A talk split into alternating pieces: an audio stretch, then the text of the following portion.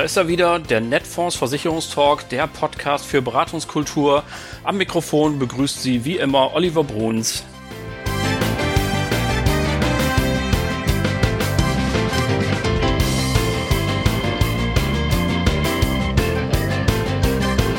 Ja, herzlich willkommen, liebe Hörer und Hörer. Schön, dass Sie wieder dabei sind. Das freut uns natürlich sehr und allen, die uns heute zum ersten Mal hören, ein ganz besonderes Willkommen. Wir haben heute wieder einen ganz außergewöhnlichen Gast natürlich. Und zwar haben wir dieses Mal einen Mann, der sich gerne mit den letzten und vorletzten Dingen beschäftigt. Solchen Sachen wie Übertragung, Nachfolge, Schenkung, Erbschaften, Ruhestand. Er ist der Mann, der im zu Ende gehenden Jahr die erfolgreichsten Webinare bei Netfonds gegeben hat. Die Teilnehmer lassen sich in tausender Größe beziffern. Und ich freue mich, dass er seinem Motto treu geblieben ist, demnach nämlich für ein gutes Gespräch immer Zeit ist. Ich begrüße ganz herzlich Andreas Mage. Hallo. Hallo. Herr Mage, Sie kommen aus dem beschaulichen Wienhausen. Ich habe äh, gesehen, das liegt etwas südöstlich von Celle. Ist das eigentlich noch Niedersachsen? Ja, ja, das ist Niedersachsen. Das ja, ist ja. noch Niedersachsen. Aha. Was hat Sie denn dorthin verschlagen, in die Provinz? In die, das ist die Provinz, ja. Äh, wir haben knapp 1000 Einwohner hier vor Ort in dem kleinen Oppershausen. Ähm, ich komme gebürtig aus Hessen und bin vor knapp 17 Jahren hier beruflich bedingt hingekommen, weil meine Tätigkeit zur damaligen Zeit äh, Finanz- und Nachfolgeplanung schon war. Also das mache ich schon ziemlich lange. Und ich habe für viele äh, Auftraggeber im Norden gearbeitet und irgendwann zu meiner Frau gesagt, wollen wir nicht unseren Wohnsitz auch dorthin verlagern. Und so sind wir hier in Niedersachsen angekommen. Wir fühlen uns sehr wohl hier. Und äh, ja, so kommt man auch nach Wienhausen. das hört sich gut an. Ich glaube, früher hieß das mal Zonenrandgebiet. Kann das sein?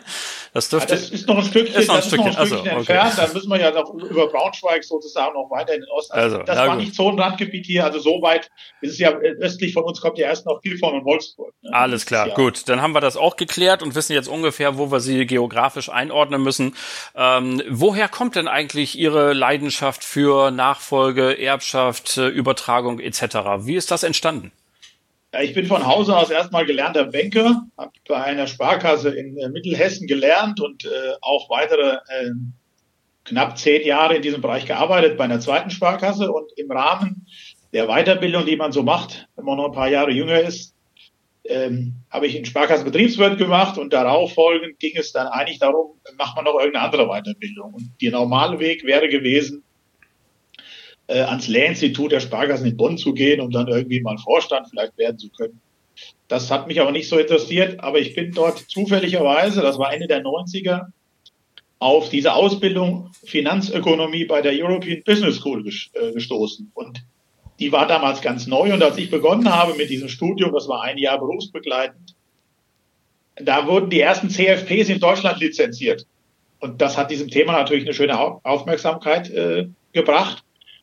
Und mein Interesse an diesen Themen war spätestens mit diesem Studium geweckt, weil ein Teil dieses Studiums war auch das Thema Nachfolge, Unternehmensnachfolge, äh, Erbrecht und diese ganzen Geschichten. Und in der Folge habe ich dann eben dieses Finanz- und Nachfolgeplanungsthema auch ähm, tatsächlich umgesetzt. Seit Anfang der 2000er mache ich nichts anderes. Und der Schwerpunkt meiner Beratung war am Anfang das Financial Planning, also so der Klassiker Vermögensaufstellung, Vermögensentwicklung, Liquidität und immer die Risikobetrachtungen. Und die Klassiker sind natürlich dabei BU, Pflege, Krankheit, die klassischen Themen des Versicherungsberaters. Na also. Und ein Thema war eben auch Tod.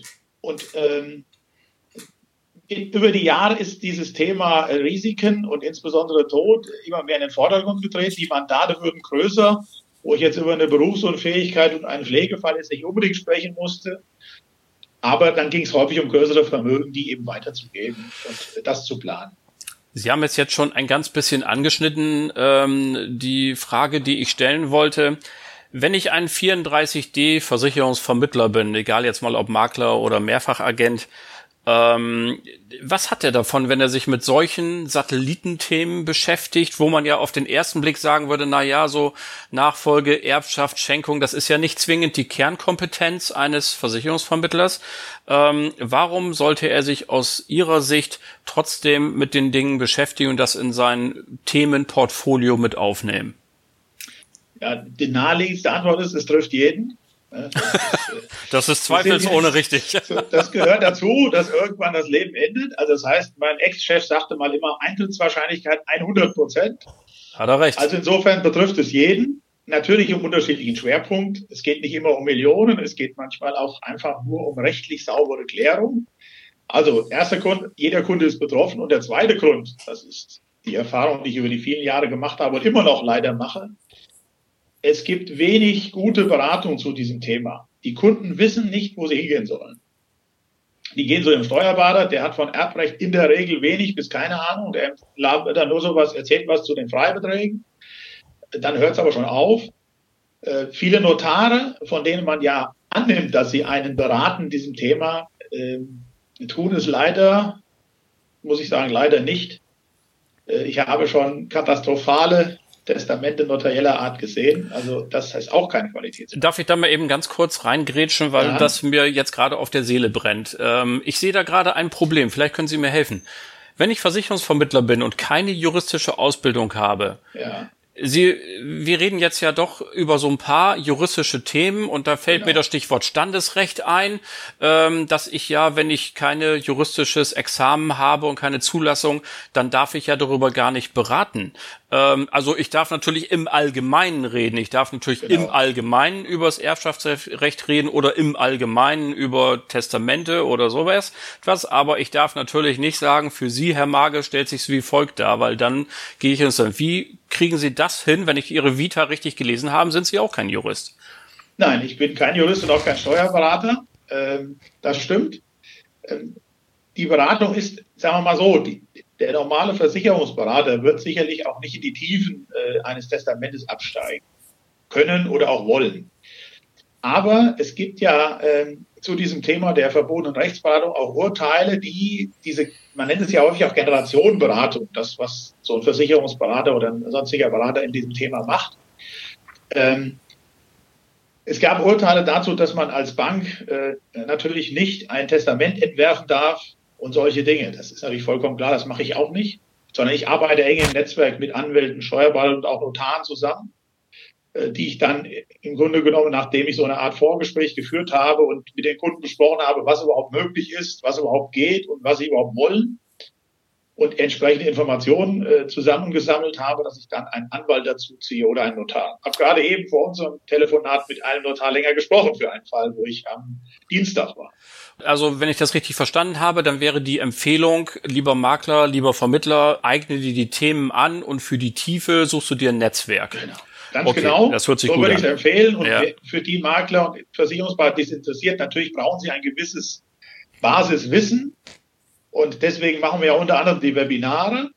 Und auch, ähm, ich bin ja als Dozent auch tätig und ein, ein äh, sagen wir mal, eine Weiterbildung, die wir auch im letzten Jahr bei Netfonds schon mal gemacht haben, ist ja der Generationenberater, wo man innerhalb von, ja, ich sag mal, das sind, glaube ich, knapp äh, 35 Stunden sozusagen eine Basis bekommt, mit der man äh, die wichtigsten Dinge ansprechen kann. Und dann geht es letzten Endes darum, an der richtigen Stelle weiterzuleiten und eben die richtigen Anwälte auch zu kennen, die richtigen Notare. Da muss man sich ein bisschen mit beschäftigen.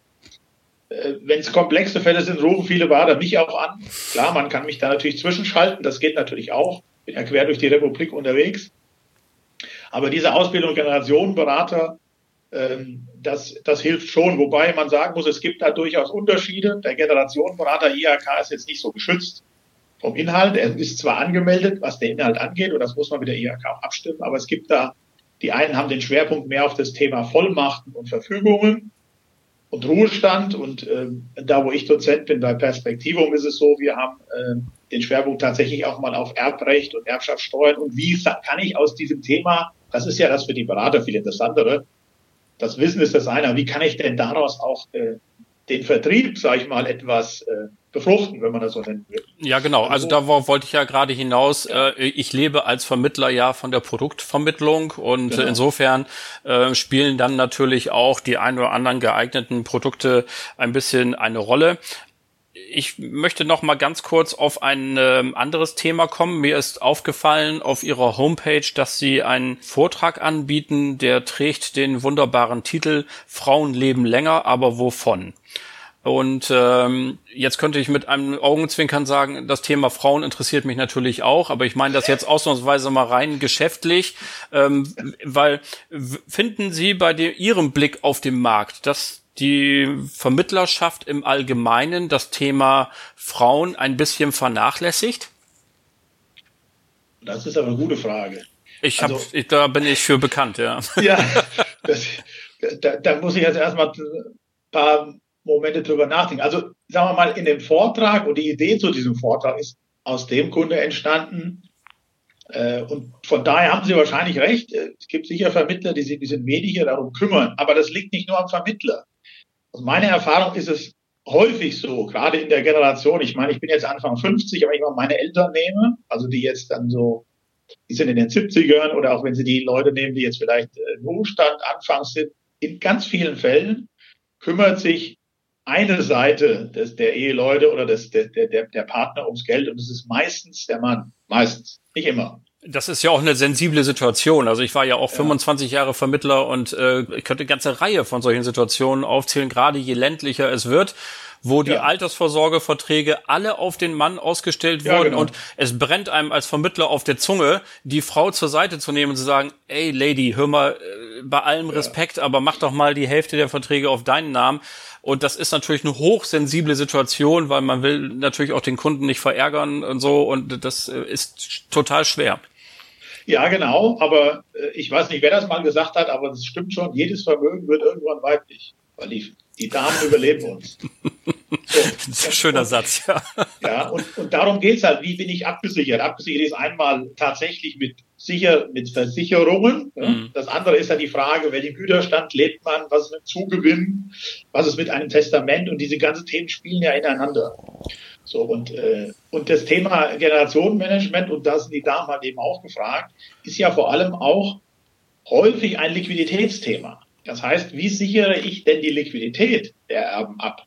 Und das sind häufig die Frauen, ne? So, die erben in der Regel, weil Statistik ist das so, äh, wir gehen normalerweise ein bisschen früher, es sei denn, wir sind viel jünger als unsere Partnerinnen, aber ansonsten sind wir ja die Ersten, die gehen. Und wenn man mit dem Thema Nachfolge redet, ist es in den Gesprächen immer so, dass der Mann zuerst stirbt. Äh, in meinem Beispiel. Probesterben fängt immer mit dem Mann an. Also, Probesterben, ja, auch schön. Die, die, die Damen, die, die Frauen lassen auch mal sterben, aber fängt immer mit dem Mann an. Aber ja, ist ja das, ist eben, das ist eben eine Frage. Ähm, inwieweit man sich darauf verlässt. Und für den Vermittler ist natürlich schon wichtig, dass man die, die, die Frauen im Blick hat.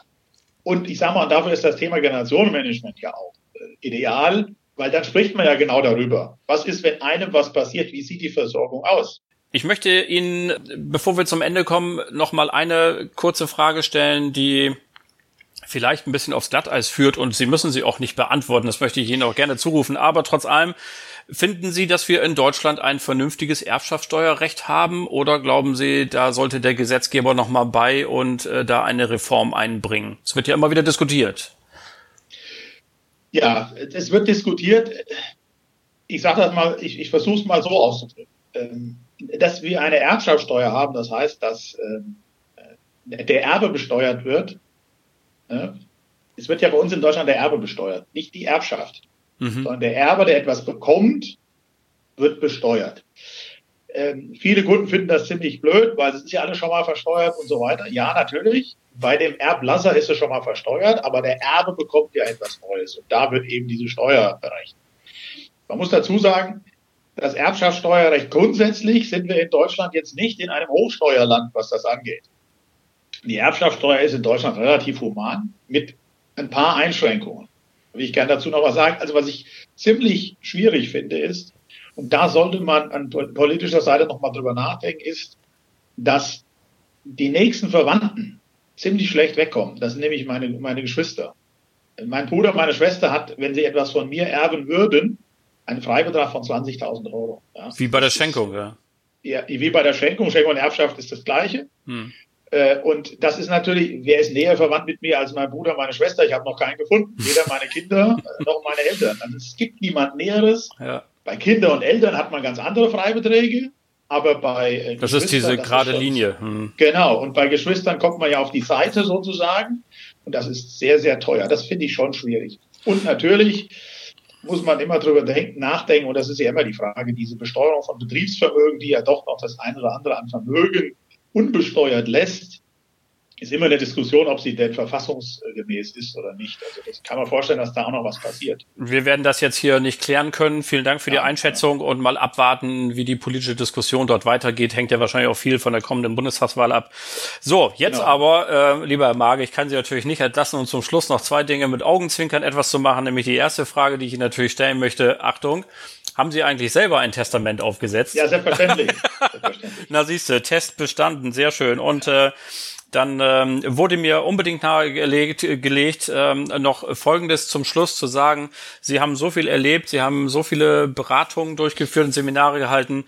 Sie haben be bestimmt noch eine richtig schöne Anekdote. Was war denn so das Skurrilste, was Sie in den letzten Jahrzehnten Ihrer Tätigkeit äh, in diesem Themenbereich erlebt haben? Na gut, man redet natürlich mit den Kunden über Themen, die jetzt nicht so äh, täglich besprochen werden. Ich kann mich gut erinnern an einen Kunden, den hatte ich noch zu meiner Zeit in der Bank. Der war schon Ende 80, seine Frau war deutlich jünger und der hatte ein sehr ansehnliches Vermögen erwirtschaftet. Und ich war häufiger bei ihm dann zu Gast. Der Berater hat mich seinerzeit mal mitgenommen und dann muss man über das Thema Testament und sowas noch mit ihm reden. Seine Frau fragte immer dann, wenn ich kam, ob sie den Tee machen soll. Da habe ich gesagt, ja gerne, einen schwarzen Tee habe ich immer nie was gegen. Nur dieser Tee, wenn man den eingeschenkt bekam in so eine, so eine schöne Tasse, die glaube ich Sammeltasse, ne, so eine ganz, ganz feine Tasse, Porzellantasse, das war nur die Hälfte der Füllung. Die andere Hälfte war eine Kristallkaraffe mit Rum. und, und dieser Rum, äh, der, der war mehr Rum als Tee. Das heißt, man wusste genau, wenn man zu den Leuten kam, musste man Uhrzeit war übrigens völlig egal, musste man äh, immer mit der Frage rechnen, wollen Sie einen Tee? Ja, ich Tee. Und wir hatten einmal, und das ist es eigentlich richtig, dann wird das richtig nett, ich hatte einmal einen Kollegen mit, der sich um ähm, Wertpapiervermögen gekümmert hat, also ein Wertpapierspezialist. Und wir saßen im Taxi und der Termin war morgens um elf. Ich sagte zu ihm, Michael, hast du denn gut gefrühstückt? Nö, warum? Der kannte die Kunden ja nicht. Naja, wart mal ab. Und wir kamen rein, die erste Frage war, und dann machen wir mal einen Tee trinken. Ich sagte, verständlich trinken wir einen Tee. Und nachdem wir den Tee getrunken hatten und es gab meist so ein kleines Gepäck dazu und am Ende des Gespräches stand der Mann auf, kam zurück und hatte einen zehn Jahre alten Portwein. Das oh. war mittags um ein Uhr. und man konnte ja. nicht weg, ohne auch den entsprechend zu trinken. Und im Taxi, mein Kollege und ich waren ja schon etwas, äh, ich hatte so ein Glück gut gefrühstückt, er nicht. Er ja. war beschwingt, nehme ich an. Er war sehr beschwingt und das erste, was wir gemacht haben, ist zunächst Bank zurück, erstmal was essen. Vorher konnten wir nicht mehr an den Schreibtisch zurück. Das war die, beim Themen-Ehepaar war es immer ein sehr nettes äh, Ambiente, sage ich jetzt mal. Er ist mittlerweile ja. verstorben mit fast 94. Also, dann, äh, ich könnte Ihnen jetzt noch stundenlang zuhören, lieber Herr Mage, und mir ist jetzt auch klar, warum Sie bei Netfonds alle Rekorde brechen, weil Sie, äh, was die Webinare angeht, weil Sie nämlich so leidenschaftlich sind für Ihr Thema und auch prima erzählen können. Das macht wirklich Spaß, Ihnen zuzuhören.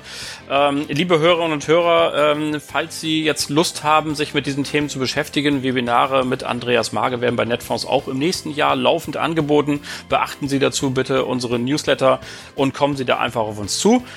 Ja, das war's dann auch schon wieder, liebe Zuhörerinnen und Zuhörer. Ich danke sehr für Ihr Interesse und äh, erstmal natürlich ganz herzlichen Dank bei Ihnen, Andreas Mage, für das sympathische Gespräch. Gerne. Prima, wir hören uns dann in 14 Tagen wieder. Abonnieren Sie uns auch gerne, dann verpassen Sie nämlich gar nichts. Einfach bei dem Anbieter, bei dem Sie uns auch heute gefunden haben.